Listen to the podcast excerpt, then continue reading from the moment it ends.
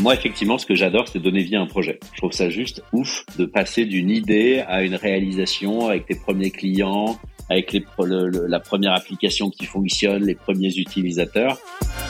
Moi, ce que j'aime bien, c'est de se dire qu'en tant que tech, on est capable de donner vie au projet beaucoup plus facilement que tous les autres profils qui sont sur le marché, qui sortent de grandes écoles ou pas.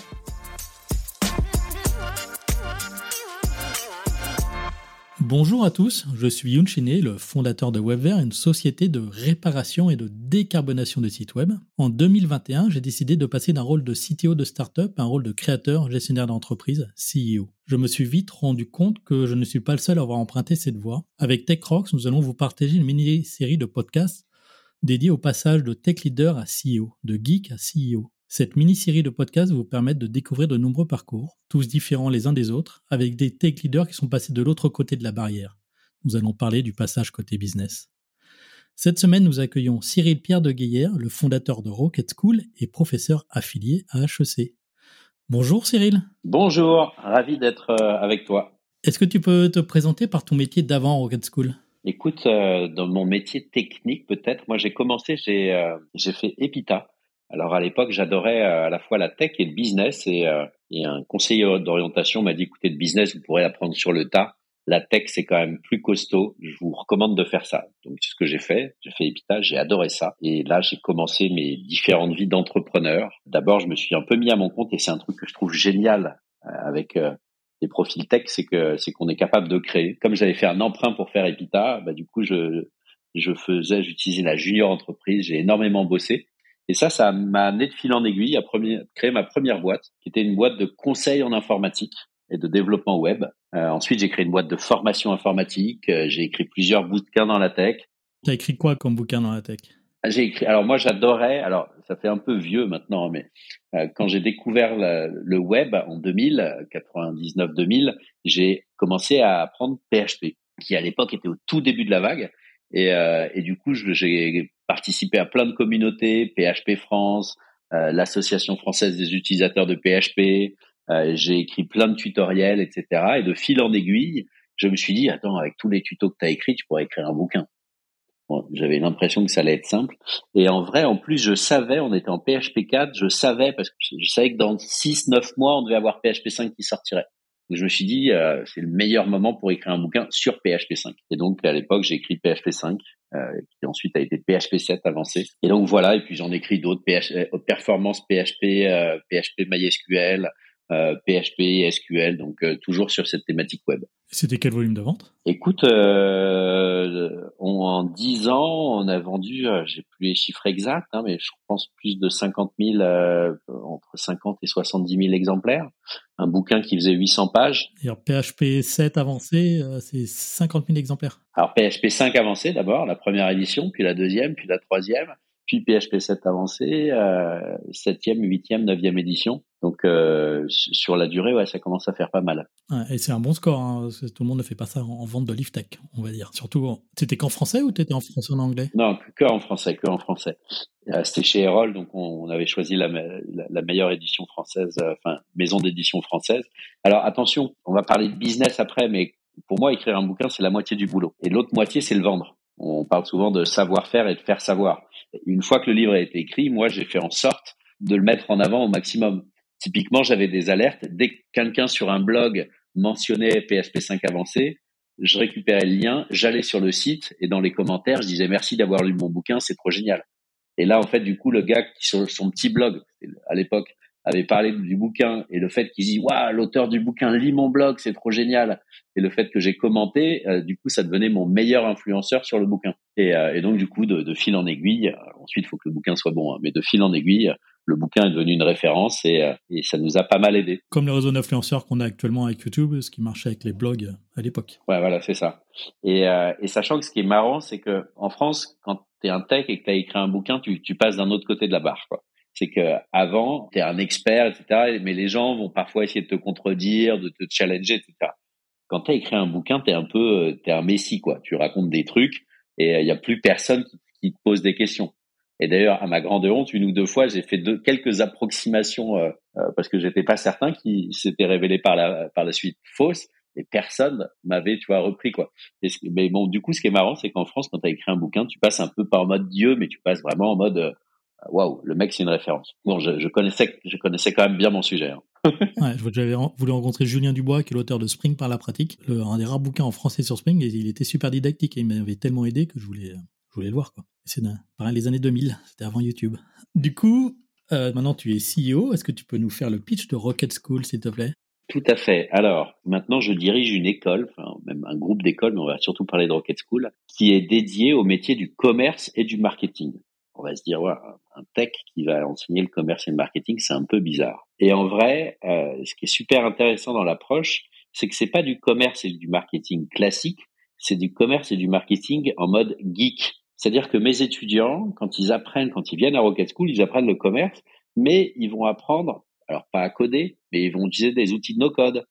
Ils vont geeker un peu sur Internet. Ils vont utiliser des, des outils qui vont envoyer des robots un peu partout sur, le, sur différentes pages, récupérer des données, scraper des sites. Ils vont automatiser des relances d'emails. Donc en fait, la façon, ce que j'ai voulu faire, c'est créer une école de marketing euh, et de commerce nouvelle génération. Et, euh, et, donc du coup, rapprocher le monde de la tech et le monde du commerce, qui sont généralement, il y a des silos. Hein, T'es tech, t'es tech. T'es, t'es commercial, t'es commercial. Et donc, j'ai voulu apporter un peu mon expertise tech sur, euh, sur ces métiers pour les, les réinventer un peu en mode numérique, quoi. Est-ce qu'ils apprennent déjà à faire des prompts pour ChatGPT ou Midjourney? Alors, je n'irai pas jusque-là, mais par contre, typiquement, sur du ChatGPT, ils vont regarder sur tout ce qui est SEO, référencement naturel, comment est-ce qu'ils peuvent l'utiliser, et on a des cours, et pour le coup, ce qui est assez sympa, c'est que c'est un sujet qui est un peu tendance en ce moment, mais c'est vrai qu'il y a une vraie euh, évolution potentielle des, des, façons de faire, et on est déjà dessus. Et moi, je leur dis, vous avez de la chance en ce moment. Euh, vous êtes à peut-être un switch. L'IA est en train d'arriver sur du grand public, sur des sujets qui vont complètement changer la donne. Typiquement, il y a des métiers de rédacteur SEO, des gens qui écrivent des textes pour être bien référencés sur Google bah, c'est des métiers qui, avec l'arrivée euh, d'outils comme ChatGPT, vont complètement changer. Et, du coup, c'est bien de s'y adapter et c'est bien de le savoir le plus tôt possible. Lorsqu'on a préparé l'émission, on a beaucoup parlé de l'art de bootstrapper une entreprise quand on est un tech. Du coup, j'ai proposé la question, Cyril, c'est comment on crée une entreprise, notamment au début, qu'on passe de 0 à 1 à quelque chose quand on est geek. Comment ça s'est passé pour toi et quels sont les, conseils, quels sont tes apprentissages?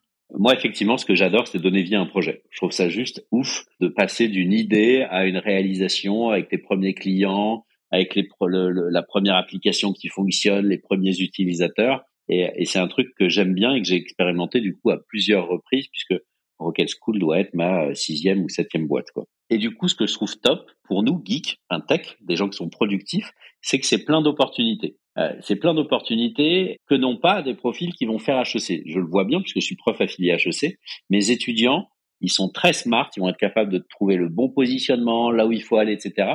Mais ils sont incapables de créer le POC du produit. Et la chance qu'on a, nous, tech, c'est qu'en fait, on est capable de produire. Donc, on n'est pas obligé déjà de dépenser beaucoup, beaucoup, beaucoup d'argent pour créer un, un, outil informatique, en tout cas. Euh, et l'autre truc qui est génial, c'est qu'on est capable de produire on est capable de produire, on est capable de se vendre à la journée. Et donc moi, ce que j'ai fait en fait pour créer, euh, ce, que, ce, que, je conseille et ce que j'ai fait à plusieurs reprises pour créer mes boîtes, c'est que j'ai j'ai travaillé en freelance ou sur des missions et j'ai essayé de faire en sorte de bosser euh, trois jours par semaine max sur ma mission. Si on se débrouille bien, on est payé entre 500 et 1000 euros par jour, donc trois jours, ça va faire entre 1005 et 3000 fois 4 globalement largement de quoi vivre, même quand on enlève les impôts. Et même au-delà de suffisamment pour vivre, c'est de l'argent que tu vas pouvoir réinvestir dans ton projet. Et donc, moi, ce que j'aime bien, c'est de se dire qu'en tant que tech, on est capable de donner vie au projet beaucoup plus facilement que tous les autres profils qui sont sur le marché, qui sortent de grandes écoles ou pas. Tu veux dire que tu n'as pas besoin de faire une levée de fonds pour payer une équipe de développeurs à 80 000 euros chacun? C'est ça, tout à fait. Et c'est une réelle force, et même plus, euh, tu vas pouvoir agréger autour de toi d'autres devs qui sont des mecs euh, potentiellement, si toi tu es passionné euh, souvent les passionnés agrègent des passionnés, tu vas avoir autour de toi d'autres gens qui vont te filer des coups de main, qui vont être ultra investis et qui vont t'aider à créer euh, ton POC, ton proof of concept, la première étape de ton produit. T'as pas du tout fait de financement ou de levée de fonds du coup toi dans ta carrière? Non, jamais. Jamais, et tant mieux, et j'en suis bien content, parce que du coup, on a toujours été capable de, d'une part, de financer le bootstrap, de financer le début, Et, euh, et Rocket School, je l'ai, comment je l'ai financé? Bah Avec ma précédente mission. Donc j'étais en mission, alors pour le coup, j'étais directeur général adjoint d'Epitech, mais j'y étais en tant que prestataire. Donc tous les mois, je mettais de l'argent de côté avec cette idée à terme d'avoir suffisamment pour investir les 2 300 000 euros qu'il me fallait, qui, m'a, qui ont été nécessaires pour lancer Rocket School, sans prendre de ma poche. Ce que j'aurais pu faire aussi, hein, puisque j'avais déjà créé d'autres boîtes avant. Mais que ce soit une mission pour Epitech ou que ce soit une mission pour un client, tous les mois, tu gagnes de l'argent. Et, et cet argent, tu peux le réinvestir. Ça, c'est le premier sujet qui est spécifique au tech. Et tu m'as tu m'as dit autre chose qui a résonné aussi euh, la dernière fois, c'est que tu n'étais pas l'aise sur dans l'idée de devoir de l'argent à quelqu'un. Cette phrase m'a marqué, c'est pour ça que je, je la répète. Ouais, ouais, ça c'est c'est un autre sujet. Ben, en fait, ça a été le, le premier événement qui, qui m'a vraiment forcé à, à, à me dépasser. C'est bah, quand j'ai fait Epita. Epita, c'est comme Epitech, Epita, Epitech. Enfin, c'est des écoles privées qui, qui sont très bien, mais qui coûtent relativement cher, en tout cas quand tu es junior, qui valent, de mon point de vue, largement le coup, mais euh, quand il faut sortir 7 à 10 000 euros euh, par an, c'est un peu dur. Et euh, quand j'ai fait Epita, du coup, je n'ai pas voulu, enfin, j'ai emprunté, et j'étais pas à l'aise d'emprunter. Donc du coup, ma réaction, c'était d'énormément travailler pour la junior entreprise. Et il y avait plein de missions à l'époque. C'était en 2000, 2001, donc euh, c'était le début de la, fin, c'était la, la bulle Internet. Et du coup, je faisais des missions tout le temps. Et j'ai pu payer ma deuxième et ma troisième année en faisant mes études. Plus me mettre de l'argent de côté. Donc euh, ça, ça m'a, parce que j'étais pas à l'aise avec de devoir le fait de devoir de l'argent. Et ensuite, quand j'ai créé mes boîtes, pareil, je me suis dit, euh, je préfère ne pas devoir d'argent et je préfère peut-être que ça mette un peu plus de temps. Et en vrai, c'est aussi une approche qui est intéressante parce que du coup, derrière, tu as une approche frugale et orientée retour. vite, il faut qu'on gagne de l'argent. Que si tu lèves 10 millions, tu te dis, OK, très bien, bah, j'ai trois ans devant moi, dans trois ans, on verra si on gagne de l'argent. Alors que si tu lèves pas d'argent, toi, tu as ton loyer à payer, tu as ta nourriture à payer, enfin, tu as, besoin de vivre, quoi. Et donc, du coup, d'une part, tu vas faire gaffe. Un, sou, c'est un sou, hein, en mode pixou, là. Euh, mais du coup, tu as une approche assez frugale et tu te dis, je mets pas de l'argent n'importe comment. Et euh, derrière, également, tu as vraiment en tête l'idée d'aller vite chercher des gens qui te payent. Ce qui, en soi, est plutôt pas mal. Alors, je mettrais un, un petit bémol parce que on a énormément de chance en France. On râle sur pas mal de sujets, mais en vrai, je pense que quand on a voyagé, on se rend compte qu'on a énormément de chance. Et notamment, une des chances pour les entrepreneurs, c'est Pôle emploi. Pôle emploi, c'est le meilleur et le premier business angel de France. Parce que si jamais tu as fait ton CDI pendant X années et qu'à un moment tu dis je veux créer ma boîte, tu peux faire une rupture conventionnelle, ce qui est assez facile. Et derrière, tu te mets, tu vas voir Pôle emploi et tu leur dis moi je veux créer ma boîte. Donc ils te disent bah, soit on vous laisse pour votre rémunération pendant les, tout le temps que vous avez, les, globalement deux ans que vous avez, soit on vous donne 25% de tout ce que vous auriez eu pendant les deux ans maintenant et 25% pendant six mois. Et en fait, ce qui est génial, c'est que du coup, alors bah, mon conseil, c'est d'avoir, si on peut, juste son salaire pendant deux ans. Et en fait, ce qui est génial, c'est que du coup, tu es capable de créer ta boîte avec un petit peu d'argent. Si tu es capable de faire des missions derrière, bah, du coup, tu renfloues un petit peu ton, euh, ton capital ou en tout cas ton compte en banque. Et l'autre truc que je voudrais partager, parce que je pense que quand on est tech, on est bon tech, mais on n'est pas forcément bon sur plein de, plein de sujets. Euh, moi, j'adore la tech et j'aimais bien le design aussi. Et, en fait, je, j'étais assez doué en tech, mais j'étais pas très doué en design. Et mais pourtant, j'aimais bien. Je faisais les sites web, je refaisais des trucs.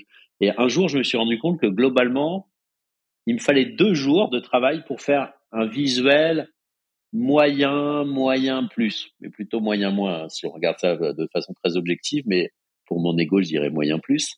Donc deux jours de boulot. Et moi, mes journées de boulot, à l'époque, je les vendais 600 balles. Donc en gros, ça m'aurait coûté 1200 balles.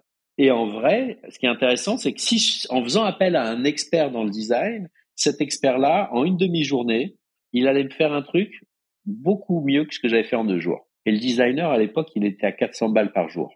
Donc une demi-journée, c'était en 200 balles. 200 balles, j'avais un mec qui était bien meilleur que moi et qui en une journée allait me faire un rendu bien meilleur que ce que j'avais fait. Et donc d'un côté, je perdais ou, 1200 euros, en tout cas je ne facturais pas deux jours de boulot, donc 1200 euros, et de l'autre côté, quelqu'un pour 200 euros m'aurait fait un truc mieux. Donc en fait, je perdais 1000 euros euh, que j'aurais pu gagner pour un résultat beaucoup moins bien. Et, c'est là en fait qui, qui je trouve c'est enfin, vachement important, tu vois. T'es bon en tech, t'es pas bon partout. Et de l'art de savoir déléguer certaines choses euh, parce qu'en vrai, je le faisais en mode radin, tu vois, genre euh, je, préfère le faire tout seul, je vais pas dépenser. Mais si j'étais vraiment radin et un peu malin, j'aurais pas fait comme ça. Et comment tu fais pour les activités qui demandent plus du long cours? Je parle de la finance, je parle de la vente, je parle du marketing où c'est pas juste tactique sur un coup, là où c'est vraiment sur des mois et des mois? C'est quoi les, les stratégies que tu as employées? Alors moi j'aimais bien euh, ces, ces sujets-là et je trouve que quand on est tech, on peut avoir une approche un peu de growth hacking ou de growth marketing. Et t'as pas besoin d'être un commerce. Enfin, ça dépend de ce que tu vends, hein, bien entendu. Mais typiquement, si tu es un peu malin, tu regardes ce que font les autres, euh, tu t'en inspires, tu vas payer euh, des bons designers, des bons UX pour te faire un truc qui ressemble un petit peu, en mode euh, bootstrapping, genre c'est pas parfait, mais ça fait globalement le boulot. Et, et, derrière, tu utilises des méthodes de growth hacking pour pour pour être efficace. Donc je pense que tu peux te débrouiller pour aller chercher les premiers clients sans faire tes preuves. Puisque là, on parle de bootstrapping. Après, effectivement, il faut structurer. Mais euh, les premiers clients, tu peux aller les chercher. La chance qu'on a aujourd'hui, c'est qu'avec les réseaux sociaux, avant même de créer ton produit, tu peux tester le marché. Et pour nous, tech, c'est facile. Tu te fais, euh, qu'est-ce qu'on pourrait imaginer qu'on va créer comme, imaginons qu'on crée un produit, c'est des croquettes pour chiens bio euh, qui viennent de Normandie. Le Canacon va. Et je me dis, ça, je suis sûr que ça marche. Si tu veux pas t'embêter à aller voir un expert du marketing qui va te faire une étude de marché et tout, tu dis, OK, je mets 200 balles sur Facebook, je fais un petit visuel sympa, genre euh, nouvelle recette, euh, des croquettes pour votre chien, il sera en meilleure santé, etc. T'en fais 5-6. Tu mets 200 balles de pub, tu mets ta pub avec une petite euh, un formulaire pour avoir plus d'infos ou une landing page derrière et tu regardes ce que ça donne. Et si sur tes 200 balles, tu as deux, trois personnes qui te font une prise d'un, qui te montrent un intérêt, déjà tu te dis, ah, il y a peut-être quelque chose. S'il y en a 10, 15, 20, là tu dis, ah, c'est peut-être très intéressant. S'il y en a zéro, tu dis, bon, soit je l'ai très mal marketé, soit il n'y a pas de marché. Mais ce qui est, ce qui est assez cool aujourd'hui, c'est que ça, euh, si tu regardes les trucs de Facebook pour mettre leur, enfin, leur plateforme pour mettre les pubs, je pense que c'est un informaticien qui arrivera parce que c'est tellement compliqué qu'il faut être un peu geek pour euh, pour se, pour se retrouver là-dedans quoi. Et, et, la chance qu'on a, c'est qu'on est capable de le faire ça. Tu vois, un petit visuel avec du Canva, c'est une sorte de Photoshop euh, en mille fois plus facile. Euh, ou faire appel à un designer à qui tu files 200 balles en lui disant tiens voilà un peu ce que je veux faire, tu peux me faire un visuel. Mais ce qui est cool, c'est je sais pas combien tu vendrais potentiellement tes journées, mais euh, en tant qu'expert tech, mais c'est largement plus 200 balles, c'est c'est un quart de ta journée, tu vois. Et ce qui est bien, c'est qu'en fait, enfin, de mon point de vue, mon conseil, si, on doit bootstrapper en tant que tech, c'est de commencer en mode, bah, je fais mes missions, euh, je fais appel via des, à des à des à des designers euh, ou à des gens du commerce, du marketing pour m'aider euh, en les payant. Faut pas avoir peur de payer la qualité en passant par des plateformes genre Malte ou d'autres pour avoir des freelances. Et du coup, tu peux tu peux assez facilement te bootstrapper une première version de, ton produit ou même avant même de l'avoir bootstrappé. On parle parfois de fake it until you do it. Euh, et, là, ça correspond à ce que je t'avais dit, euh, l'exemple qu'on avait avec euh, les croquettes pour chiens. Tu fais comme si ton produit existait, tu essayes de le vendre et tu vois comment réagissent les gens. Et si je vais dans l'écueil totalement inverse, après, je suis pas sûr que tous les deux on soit câblés comme ça. Au contraire, tu passes deux ans en R&D sur ton produit sans jamais voir un client. Ça, c'est des choses que tu as vues ou que tu as vécues?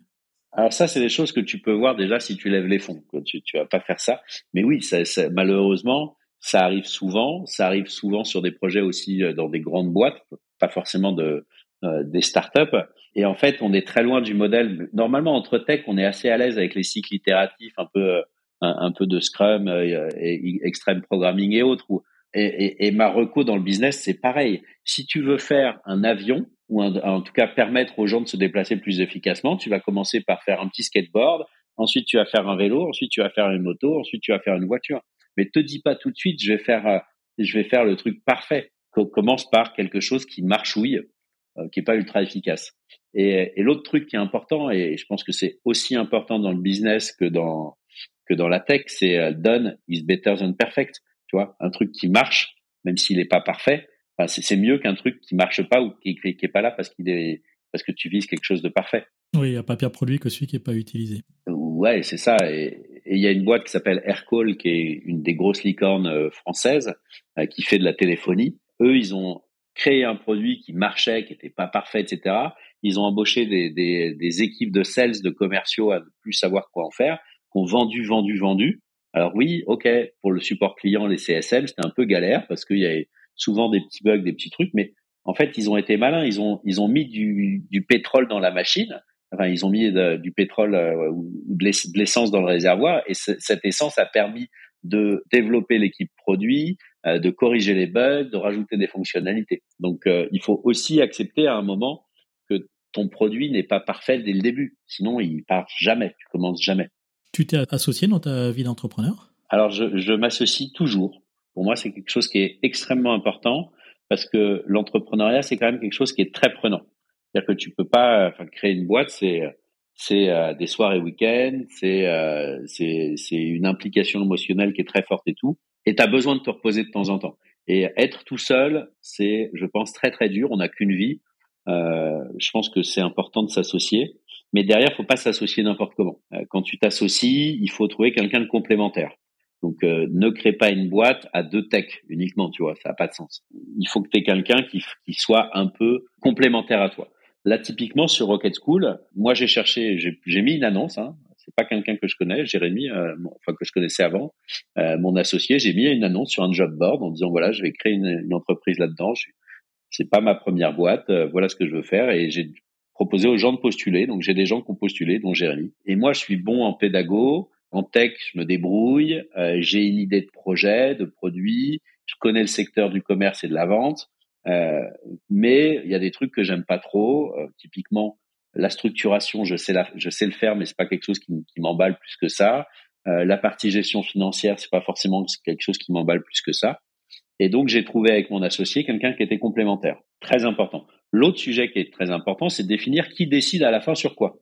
Alors déjà, on n'était pas à 50-50, hein, on était à deux tiers, un tiers. C'est moi qui arrivais avec l'idée du projet, c'est moi qui avais plus d'expérience euh, sur le sujet, donc ça avait du sens et ensuite de définir qui fait quoi, qui est à la fin à le dernier mot. Donc il y a des sujets comme la pédagogie, c'était moi. Il y a des sujets comme la stratégie, on, en parlait tous les deux, mais à la fin c'était comme c'est mon idée à la base, c'était moi qui décidais. Sur des aspects plus RH, structuration, c'était plutôt Jérémy.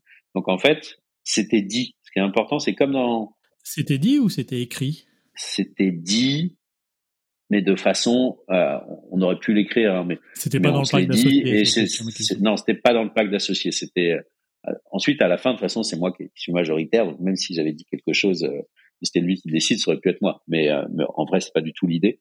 Mais pourquoi je dis ça? Parce que c'est important. Parce que si on a tous les deux, tu, tu, vois, tous les deux, si on lançait une boîte et que, et que tous les deux on était passionnés de, de la partie tech, tu me dirais on prend tel framework, j'ai dit ah non, je suis pas du tout d'accord, etc. À un moment, tu vois, ça peut friter. Et, et à un moment, tu, tu dis, écoute, Cyril, on s'est dit que c'est moi qui décidais au, niveau final sur la tech. Donc moi, ce que je te dis, c'est qu'on part là-dessus. Et derrière, bon bah ok, so terminé.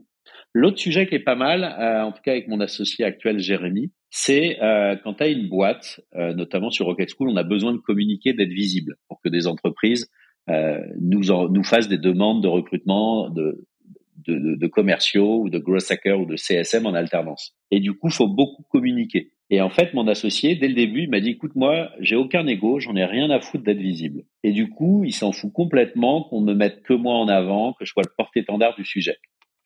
Et ça, c'est quelque chose qui est important parce que tu peux pas, quand tu es une petite boîte, avoir deux porte-étendards.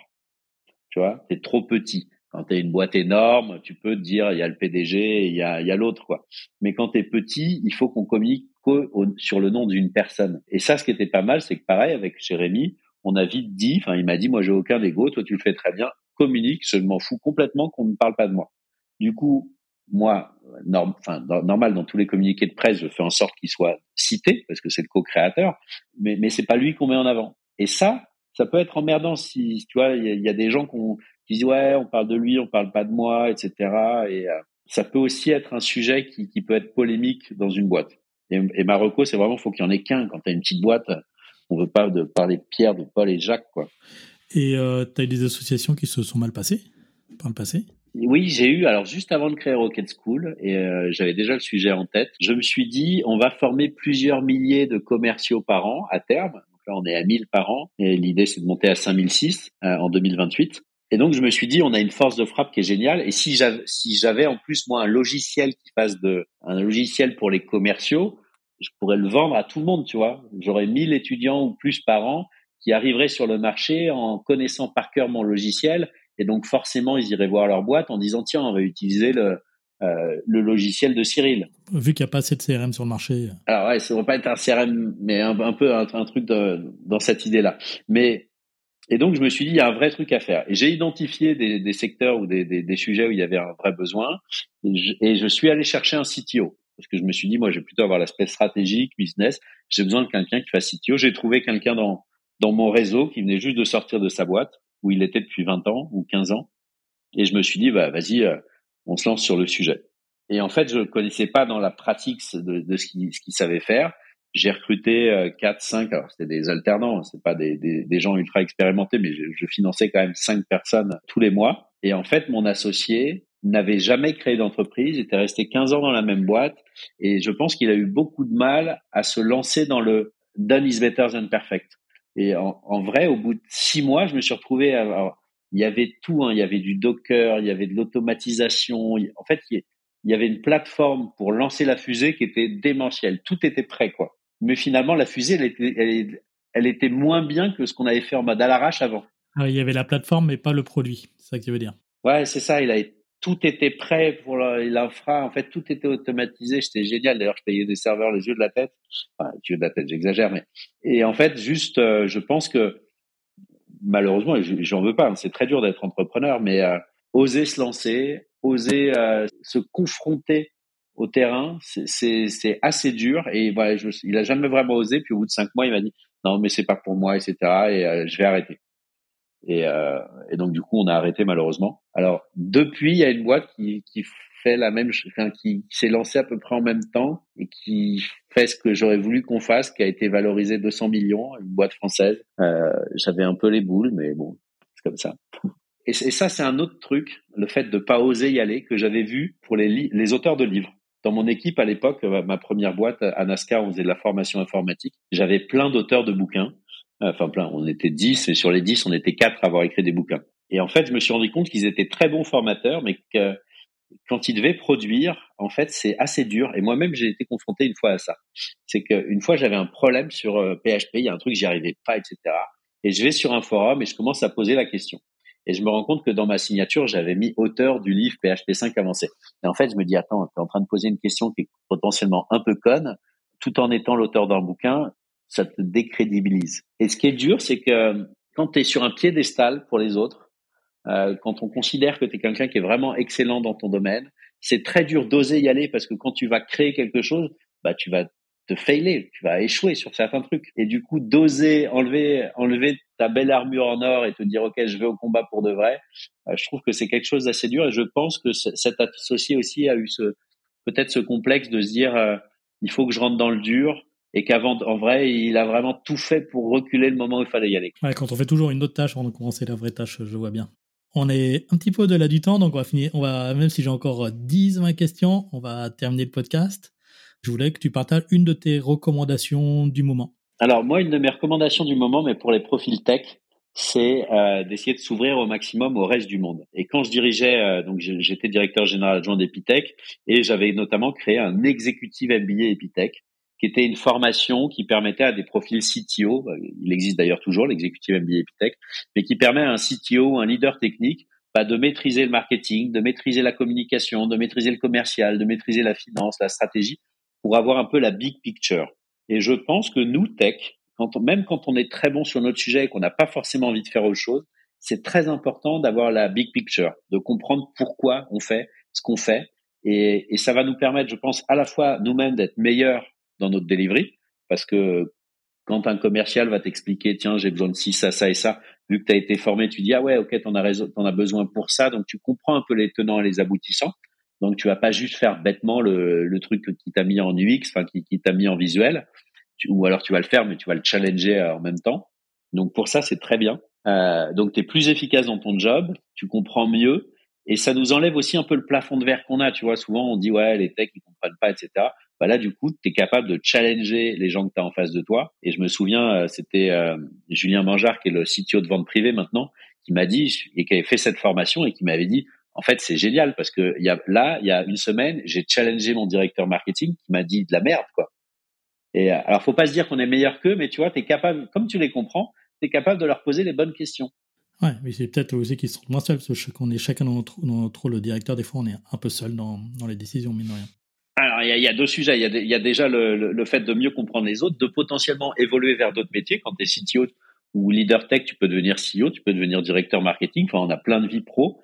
Et effectivement, l'autre sujet qui est très sympa avec l'exécutif MBA et qui est aussi avec le, la mission de TechRox, c'est quand on est nous euh, leader tech dans notre coin. Et puis forcément, les techs, on n'est pas, enfin, on n'est pas forcément les, les plus euh, sociables, etc. Toujours aller vers les autres par rapport à d'autres métiers, quoi. Et tu vois, d'avoir un exécutif MBA où pendant deux ans, tu vas te retrouver avec d'autres leaders techniques, euh, partager tes problèmes ou tes, tes, sujets techniques, tes sujets de management tech, c'est comme à comme à TechRox. Hein, c'est vraiment on l'a créé euh, TechRox, on l'a créé pour ça. C'est pour aider les les techs à, à, interagir. Donc Cyril est fondateur de TechRox euh, pour euh, pour situer le contexte. J'ai oublié de le dire au début. Ah oui, c'est une, une, autre de mes petites casquettes.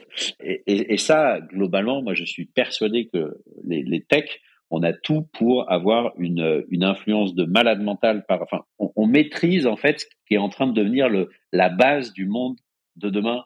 Euh, on maîtrise le numérique, c'est nous qui le faisons.